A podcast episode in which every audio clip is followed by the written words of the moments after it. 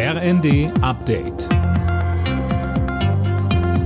Stündlich neu. Auf den Punkt informiert. Ich bin Daniel Stuckenberg. Guten Tag. Von Oktober an soll die Gasumlage gezahlt werden. Heute wird bekannt gegeben, wie viel tiefer die Verbraucher in die Tasche greifen müssen.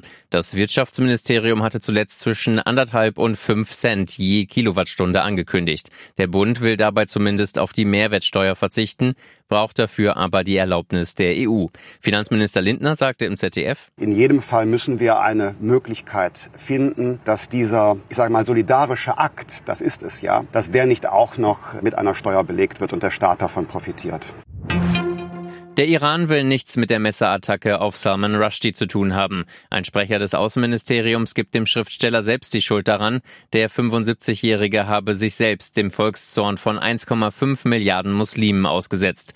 Rushdie war bei einem Vortrag in den USA angegriffen und schwer verletzt worden. Im Zusammenhang mit seinem Buch Die satanischen Verse hatte das damalige geistliche Oberhaupt des Iran vor über 30 Jahren zur Ermordung Rushdies aufgerufen.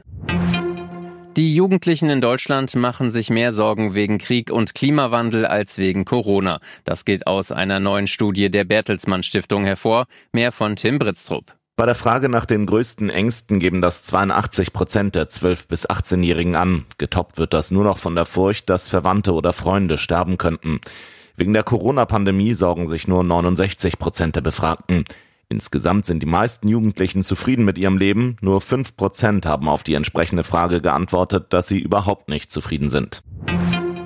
Trotz sinkender Inzidenzen haben die Krankschreibungen wegen Corona zuletzt offenbar zugenommen. Das geht aus Daten der Barmer hervor, berichtet das RND. Von Juni auf Juli stieg der Anteil der Corona-kranken Arbeitnehmer demnach um 77 Prozent. Alle Nachrichten auf rnd.de